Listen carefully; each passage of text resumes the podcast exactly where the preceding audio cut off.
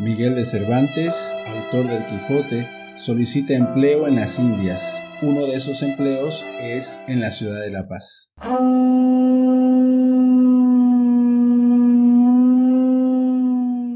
De Miguel de Cervantes al presidente del Consejo de Indias, 21 de mayo de 1590. Miguel de Cervantes dice que ha servido a vuestra Majestad muchos años en las jornadas de mar y tierra que se han ofrecido 22 años a esta parte, particularmente en la batalla naval donde le dieron muchas heridas de las cuales perdió una mano de un arcabuzazo, y al año siguiente fue a la batalla de Navarino y después a la de Túnez y luego a la Goleta.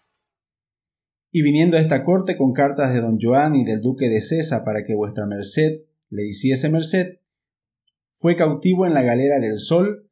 él y un hermano suyo que también han servido a vuestra merced en las mismas jornadas, y fueron llevados cautivos a Argel, donde gastaron el patrimonio que tenían en rescatarse, y toda la hacienda de sus padres y las dotes de sus hermanas doncellas que tenían, las cuales quedaron pobres por rescatar a sus hermanos, y después de libertados fueron a servir a vuestra merced en el reino de Portugal, y ellas terminaron trabajando con el marqués de Santa Cruz.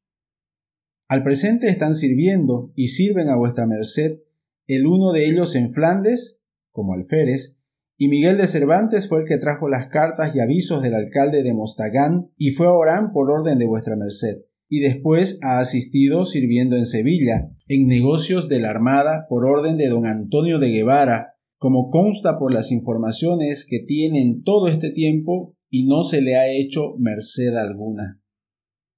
Miguel de Cervantes pide y suplica humildemente cuanto pueda vuestra merced sea servido de hacerle merced de un oficio en las Indias de los tres o cuatro que al presente están vacíos, que es el uno en la contaduría del nuevo reino del Granada, o la gobernación de la provincia del Soconusco en Guatemala, o contador de las galeras de Cartagena, o corregidor de la ciudad de La Paz, que con cualquiera de estos oficios que vuestra merced le haga, él la recibirá, porque es un hombre hábil y suficiente y benemérito, para que vuestra merced le haga merced, porque son sus deseos el de continuar siempre en servicio de usted y acabar su vida como lo han hecho sus antepasados.